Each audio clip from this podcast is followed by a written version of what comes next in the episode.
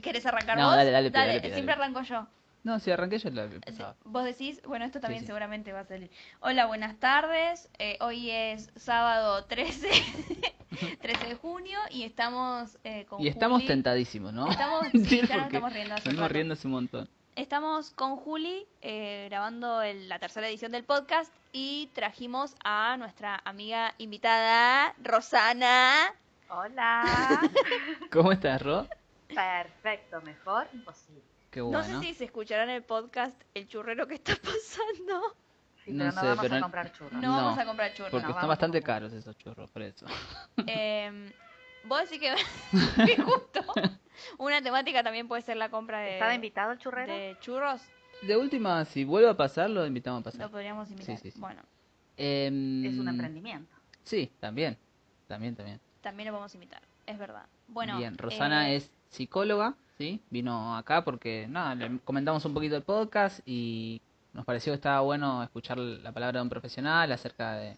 de alguien que realmente sea profesional, porque el resto de las personas que participamos en el podcast Sí, totalmente, somos totalmente. aficionados a otras cosas, no somos profesionales. Generalmente cuando hablamos con las personas eh, somos dentro del grupo de, de gente que en sí no, no, no estudió esto específicamente y está viendo cómo seguir adelante eh, a pesar de no tener un estudio específico y demás.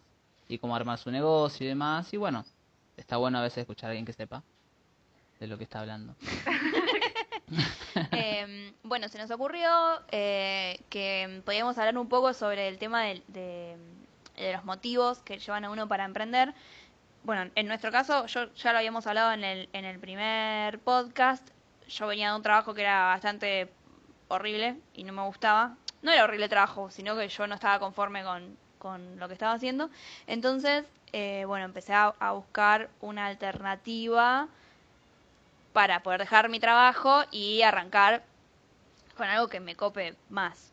Y bueno, yo creo que la debe ser la experiencia de mucha gente, no solamente gente que quiere dejar su trabajo porque no le gusta, sino que hay gente que se quedó sin laburo o, o no sé, tiene que arrancar X motivo, no sé, se muda o lo que sea y se queda sin trabajo, no, no necesariamente porque lo despidan. Eh, entonces, bueno, en ese momento obviamente el inicio, el inicio y, el resto del camino tiene un montón de trabas porque te vas encontrando con un montón de cuestiones que no pensaste que te iban a pasar, porque uno se imagina todo súper color de rosas y después ante la primer cosa que te pasa te querés matar, pero después decís, no, no, bueno, vamos a poner un poquito de onda y, y sigue. Eh, y bueno, dijimos, bueno, ¿qué, ¿cómo lo podemos eh, hablar con alguien que sepa y que nos cuente un poco sobre eh, los miedos, cómo se podrían manejar los miedos que tenemos a la hora de emprender o a la hora de, de arrancar algo nuevo y qué podemos hacer al respecto, porque obviamente no somos nosotros solos los que emprendemos y tenemos estas cosas. Yo supongo que debe ser como un común denominador entre todos los que emprenden. Eh, en definitiva, la vida es un emprendimiento. Porque eh, vos decías, bueno, uno eh, más allá de, eh, o sea, cuando emprendes algo puede ser por distintos motivos. Por una motivación propia, porque querés crecer, porque querés hacer algo que te gusta, que es diferente de, como vos decías, cuando alguien, por ejemplo, eh, es despedido de su trabajo, porque ahí no hay una elección. Entonces tampoco hay una preparación eh, y, se, pasa por, es como que el, proceso es diferente, porque seguramente hay una etapa como de, shock, de estar perdido, eh, de, frustración, de impotencia, de, pesimismo a, veces, eh, que es muy diferente a lo mejor la situación emocional en la que está la persona que estando bien o que por motivación propia quiere crecer o quiere hacer algo, son estados emocionales distintos. Entonces, de todas maneras, es común que haya, que haya miedos. En realidad, eh, los miedo, el miedo, como todas las emociones, son, eh, son necesarias, son importantes y son útiles. A uno no les gusta sentir emociones feas, pero en realidad eh, parte importante de lo que se trata es de aprender a aceptarlas porque las emociones básicamente son como las luces en un tablero, en el tablero del auto. Si vos en el tablero te empieza a, a, se te empieza a prender una luz, A nadie creo que se le ocurriría taparlo por decir esta luz me molesta, entonces la tapo. Listo, Excepto que seas Homero Simpson. Ah, bueno, ahí está, ahí está la excepción que confirma la regla. podría ser, a Homero Simpson podría ser. Al resto, capaz que no, porque sabemos que si la tapamos, lo que vamos a hacer es que el problema que está originando que la luz se prenda va a seguir creciendo. Entonces, en algún momento el auto se nos rompe, o, no podemos, o nos quedamos sin nafta, o sin aceite, o sin agua, o sin algo, porque esa luz algo estaba marcando. Las emociones son exactamente lo mismo. Algo están marcando, algo nos están diciendo. Si nosotros las tapamos, lo único que hacemos es que lo que está ocasionando esa emoción siga creciendo y nos siga provocando problemas cada vez peores. Entonces, el miedo en realidad, como emoción, lo que significa es que nos estamos por enfrentar a algo que suponemos que tiene cierto peligro, cierto grado de peligro, y que yo no tengo los recursos suficientes como para enfrentarlo. Y entonces, es súper positivo, porque en realidad cuando uno se va, a afrontar una situación nueva, una situación para la que no sabe, em, para la que sabe que va a necesitar determinados recursos, preguntarse si los tengo y si no los tengo, entonces voy a tratar de desarrollarlos, de aprenderlos, de prepararme para eso. Entonces el miedo es funcional y sirve para esto. Cuando el miedo se vuelve disfuncional y empieza a generar problemas, cuando se aparece en situaciones en las que no hay un peligro, una situación, peligro, a ver, hablamos de peligro de forma eh, amplia, ¿no? No, obvio, obvio, sí, sí en realidad puede ser un emprendimiento una inestabilidad económica por ejemplo lo podemos llamar peligro en este caso exactamente. O lo que nuestro nuestra mente está interpretando como peligroso aunque no lo sea. Eh, entonces cuando cuando estamos como interpretando como peligrosas demasiadas situaciones que ya estamos al punto de, que nos empieza a bloquear y, no nos deja hacer porque el miedo es demasiado intenso eh, o, pasa de determinada determinada intensidad que en lugar de potenciarnos y de ayudarnos a, prepararnos para afrontar esa situación nos empieza a bloquear, entonces ahí es donde se generan los problemas, porque en realidad el miedo paraliza.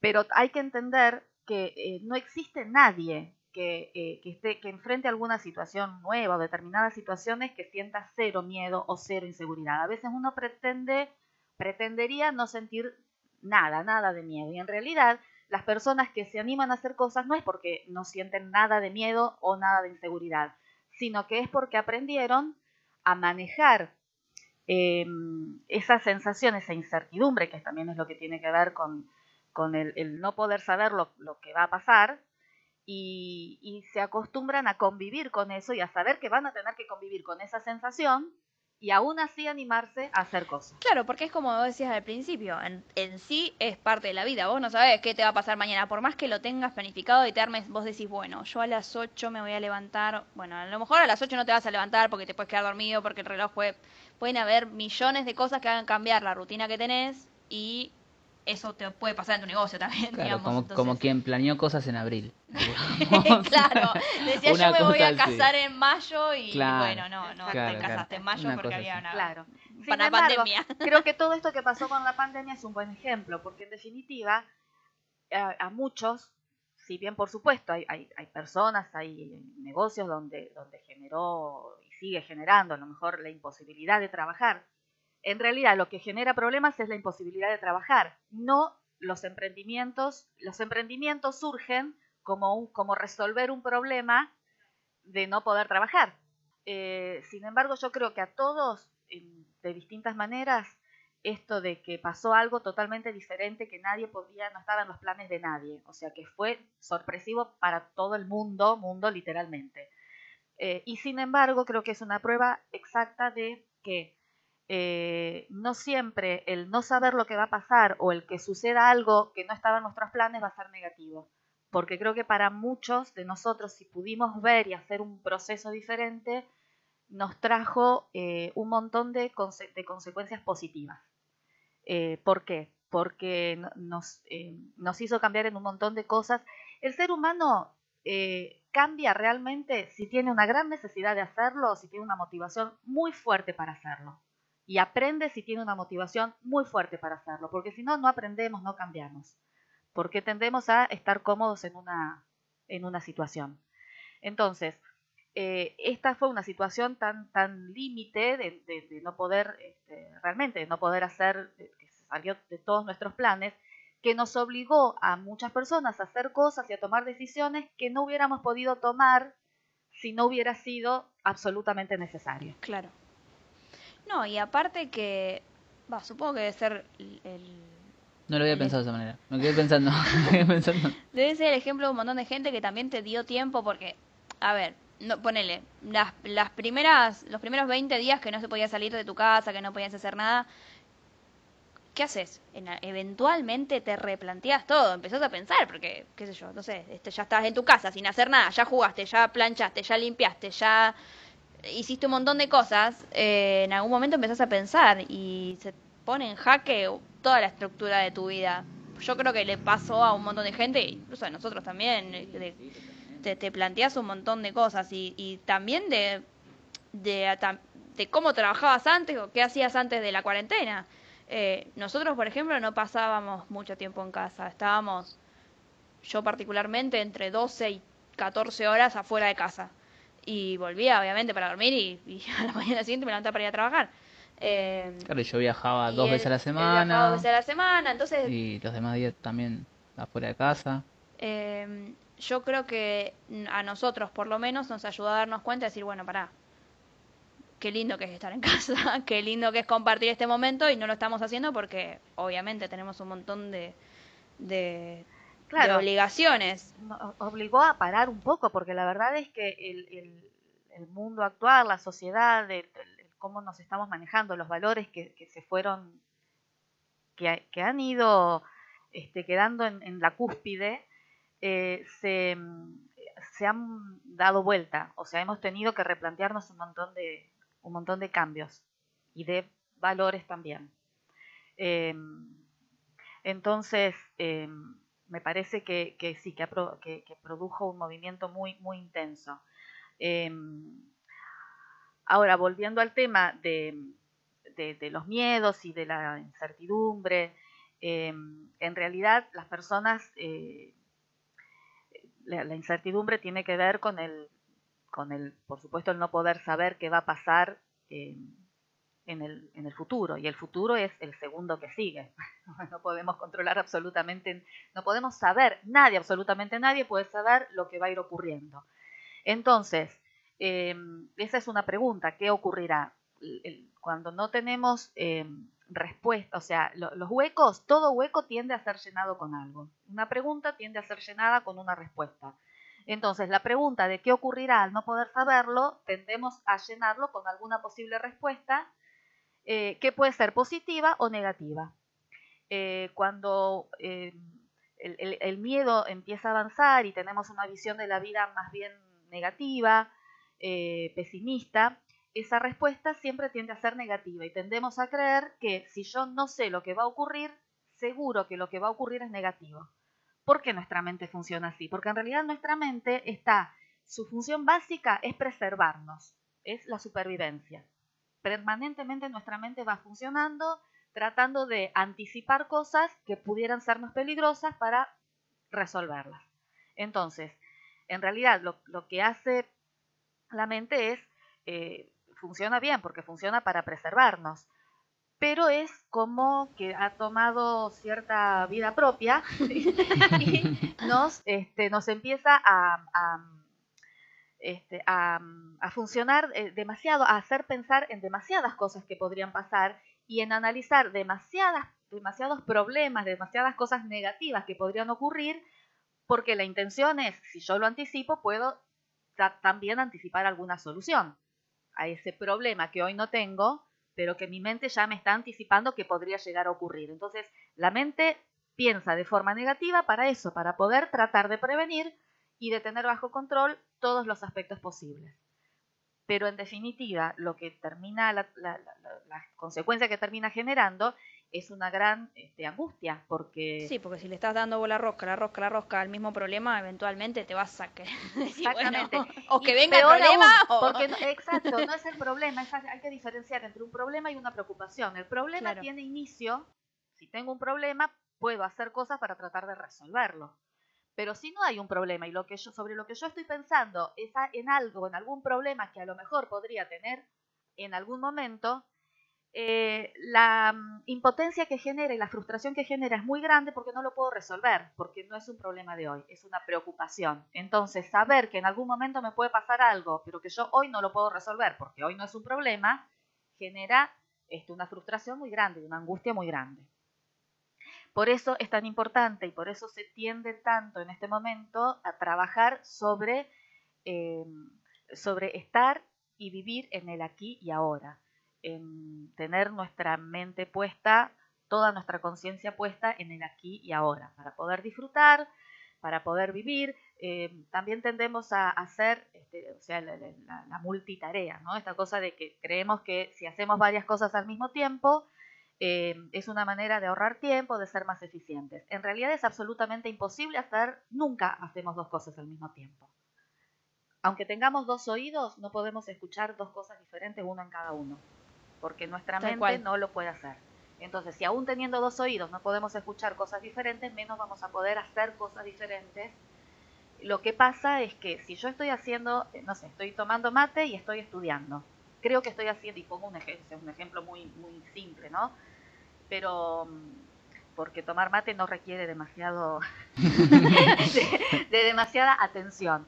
Pero hasta en eso, cuando yo estoy estudiando, estoy concentrado en lo que estoy leyendo.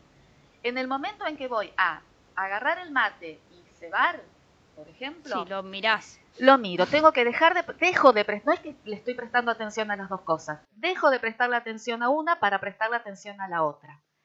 Entonces, hay todo un trabajo que mi mente tiene que hacer, que es dejar de prestar atención a esto, empezar a prestar atención al otro, si el termo está destapado, si el agua estaba caliente, si quedó bien tapado, si no me voy a quemar, si agarré el mate y no agarré otra cosa que tenga ahí, o sea, es todo muy rápido, pero es toda información y todo trabajo que nuestra mente está haciendo. Cuando dejo el mate y tengo que volver, tengo que volver a buscar la línea en la que estaba leyendo o si estaba haciendo una cuenta en lo que estaba. Entonces, en realidad, no estamos facilitando las cosas, se la estamos complicando a la mente. Y terminamos teniendo menor eficiencia eh, y un eh, gasto mental mucho más grande. y aparte muchas más probabilidades de que te equivoques a ver, ayer, por ejemplo, justo me, me vino a la mente esto. Tenía un montón, un montón de trabajo. Y mm, bueno, en un momento dije, bueno, voy a frenar porque no había almorzado. Me, me, fui a hacer un mate cocido y un, y un sanguchito, un chamuchito. Y mientras estaba comiendo dije, bueno, antes de irme voy a poner a imprimir estas cosas porque así las tengo listas mañana, ni bien llego y no tengo que estar, eh, ni bien llego las pongo a cortar. Hice, mientras estaba tomando mate cocido, hice el archivo, lo imprimí y lo cerré. Y hoy a la mañana me di cuenta que lo tendría que haber guardado porque la marca que hice de esa impresión tenía que guardar el corte. Entonces dije, la puta madre, ¿por qué ahora? O sea, arruiné las cuatro hojas, tuve que hacer el trabajo de nuevo. Y eso porque estaba haciendo dos cosas a la vez, digamos, y, ya estaba cansada, de hecho, no te tendría que haber ni siquiera empezado. Em, pero bueno, creo que el, el tema de la multitarea es algo que como que hasta mm, te lo solicitan, no sé, en el currículum si es necesario para un trabajo. Y en realidad es como vos decís, no, no hay chance que lo puedas hacer las dos cosas a la vez. Por ahí la multitarea yo la veo más de aquel que empieza totalmente solo o acompañado con una persona además. Porque en sí la persona que empieza solo se encarga de la organización, se encarga de hacer el trabajo, se encarga de la distribución de las redes, se encarga de todo. Entonces como que a la larga, ponele que al principio pudiste arrancar bien haciendo alguna que otra tarea a la vez, pero eso se empieza a hacer en el tiempo, digamos, y empieza a crecer el trabajo y te das cuenta de que terminas trabajando 18 horas al día y que tampoco te está rindiendo la plata. Entonces, viste, no, no sabes cómo terminar administrando todo eso. Sí, llega un momento en que tenés que empezar a... Bueno, volvemos al tema del manejo del negocio. Tenés que empezar a pedir ayuda y si no, no, está mal contratar a alguien que te... No te estoy diciendo que tengas un empleado, sino el servicio que vos estás necesitando. Por ejemplo, no sé, eh, a mí me lleva mucho tiempo cortar eh, las tarjetas personales. Bueno, eh, ves a alguien que pueda hacerte ese trabajo porque vos no lo estás haciendo y pagás por ese trabajo. O sea, tercerizás una parte, no quiere decir que estés dejando de lado tu emprendimiento y que no funcione.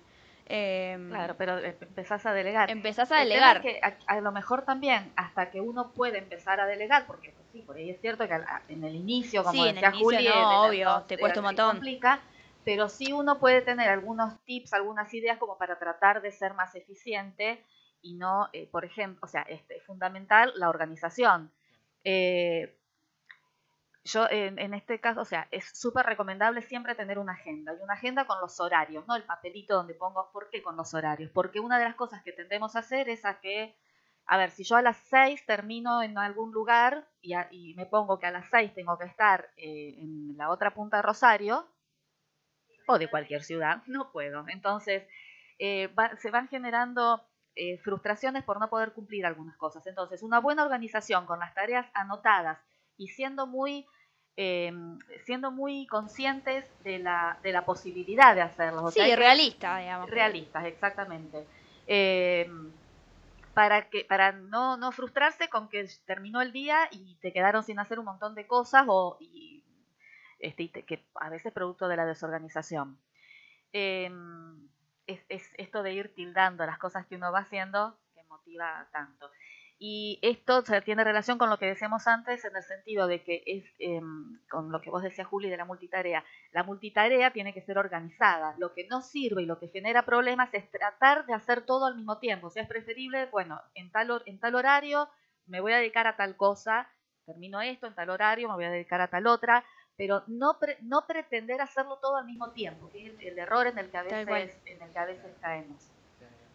Eh, y anotar es fundamental porque, eh, porque todo lo que tenemos en la mente, eh, que a veces hay, personas que se resisten mucho porque confían mucho en su mente. Y está bien confiar, pero ¿para qué la vamos a recargar? La mente tiene que estar lo más desocupada posible para ir resolviendo lo que se va presentando en el momento. Entonces, todo lo que yo ya tengo, sea, eso de tener una agenda, un papelito, algo donde las cosas, las ideas que se me van ocurriendo, las pueda anotar y ser ordenado en esto. No cualquier momento es para trabajar una idea.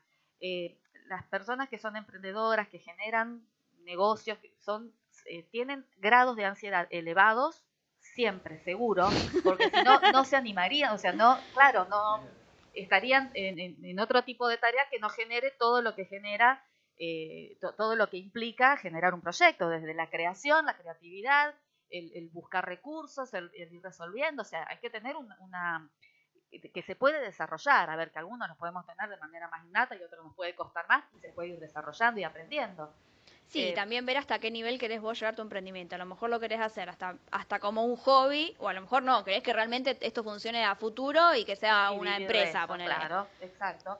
Eh, entonces, eh, para desarrollar esos, es- esos recursos en uno mismo tiene, eh, hay que empezar a, ordenarse y no podemos eh, ser desordenados en que en cual- cualquier momento sea para pensar cualquier cosa.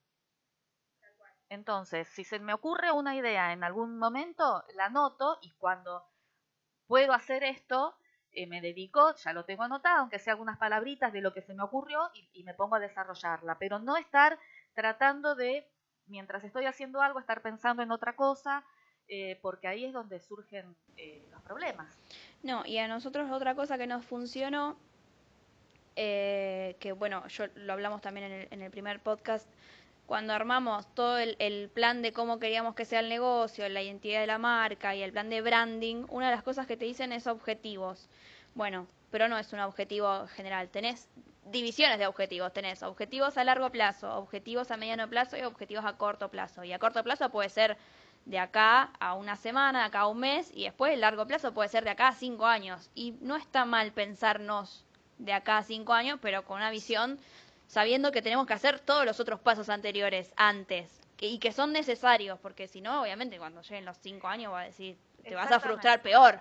Y son necesarios, no solo te vas a frustrar en ese momento, el tema es que vivís frustrado. O sea, Claro. cuando vos, eh, más allá de que los objetivos parciales y a corto plazo eh, te van marcando el camino, porque te- vos te los vas, los, los vas este, definiendo en función de que te lleven a ese objetivo a largo plazo, también te van permitiendo eh, que vayas eh, avanzando sintiéndote bien. Porque cuando uno tiene solo uno- un objetivo a largo plazo, si te va a llevar, por ejemplo, cinco años cumplirlo, vos estás cinco años levantándote cada día sabiendo que todavía no lograste el objetivo. Y eso es muy frustrante y lleva a bajar los brazos mucho. En cambio, si vos te vas planteando objetivos a corto plazo, vas avanzando con la sensación de logro, que vas logrando, es muy gratificante y eso va aumentando tu motivación y tus ganas, este, y, y entonces tus fuerzas para seguir adelante. Y por supuesto que en todo camino hay, hay piedras, hay obstáculos, y hacerlo de esa manera eh, te vas sintiendo más fuerte para poder ir eh, resolviendo todo lo que va ocurriendo. Porque si vas avanzando con la sensación de frustración, No avanzas. no avanzas. Bueno, em, a mí me parece, no sé si queremos agregar algo más. Sí, yo estaría hablando toda la tarde. Yo estaría hablando toda Pero- la tarde, pero se nos va a hacer súper, súper Sí, largo. sí, súper Claro, largo. el tema es que la gente Yo no creo nos que- La va a gente no nos va, no nos va a escuchar toda la tarde. Por ahí de rescatar de lo que dijo ella, que, que me, va, a mí me quedó resonando desde que cada idea tiene su tiempo y, y el hecho de organizar y andar anotando y demás, y, y no a- tratar de hacer todo junto, es como una de las cosas de que, bueno, por ahí, particularmente a mí me cuesta, yo a veces me encuentro a las 10 de la noche respondiendo un mensaje de gente que está pidiendo un trabajo y sé que no lo tengo que hacer, pero la misma ansiedad del trabajo me lleva a decir, No, bueno, pará, yo sé que lo puedo hacer, o sea, es agarrar el celular y hacerlo, entonces como que eh, son cosas que no, no debería uno hacerlo, pero se tendría que manejar diferente. Es que el tema es que a lo mejor uno puede, pero tiene consecuencias. Es como, no, con nuestra mente pasa lo mismo que con la computadora. Si vos empezás a abrir muchas ventanas, en algún momento la computadora se empieza a poner lerda. Generalmente, cuando em- se empieza a poner lerda, uno en lugar de respetar el tiempo, lo que hacemos es empezar clic, clic, clic, clic, clic, clic, clic para que se apure. Eh, la presionamos más y hasta que en algún momento la computadora se bloquea y chau, la tenés que reiniciar, es mucho. Con nuestra mente pasa lo mismo. Empezamos a estar más lerdos, ¿de qué manera se manifiesta? Empezando a, a no sentirnos bien, a dejar de disfrutar las cosas que hacemos, a sentirnos cansados, estresados, cometer más errores. Y en lugar de a veces respetar nuestro tiempo y decir, no, a ver, tengo que modificar para... No, nos seguimos exigiendo cada vez más y ahí es donde nos bloqueamos y bueno, salta por algún lado, que ya sea bajando los brazos, sintiendo que no servís para esto o, o este, dejando de hacer las cosas con ganas. Em, sí, iba a acotar algo más y no me puedo acordar qué era. Esto da para una segunda parte. Sí, re. Así que eso más que nada se lo vamos a dejar en ustedes. Ustedes necesito que pongan en comentarios si les gustó, si les parece súper interesante como a nosotros el tema. Eh, y que nos vayan diciendo, la verdad que gracias Rosana por haberte acercado. Nos encantó, nos Eh, encantó esta charla. Me parece que estaría bueno, no sé si te interesa, eh, dejar las redes sociales o dónde te pueden contactar o si alguien necesita tu asesoramiento Sí, o no. atenderse con vos. Maravilloso. sí, en Facebook, Rosana Casiorna, en Instagram también. Había una página Psicóloga Rosana psicóloga Casiorna. Rosana Casiorna. Ah, perfecto. también. Eh, bueno, después las vamos a dejar arrobadas en la descripción del podcast y también, bueno, esto lo subimos en YouTube, lo subimos en Spotify, en Anchor, en, Estás en zona oeste de Rosario y allá. en el... ¿En Venado? No, en Bien, Venado no. no. en Venado no Em, estoy yendo ahora. no está En yendo. cuarentenada no estoy yendo a Venado. Eh, pero sí en, estabas en el atendiendo centro, en el centro. Sí, en el Instituto Pinsay, en calle Rioja y Suipacha. Así que bueno, quien quiera contactarse lo necesite, eh, súper recomendadísima. Eh, la pueden encontrar en todos esos lugares que los dejamos anotados en la descripción de este podcast, que es la tercera edición. Y nada, nos vemos en la cuarta, que esperemos que sea la semana que viene. La semana pasada no lo grabamos porque, bueno, pasaron cosas. Pero, pero bueno, acá estamos. Esa frase. Diría nuestro expresi. Bueno, Ro, gracias. Muchas gracias por. Gracias. Gracias a ustedes. Nos vemos pronto. Chau, Chau, chau. chau.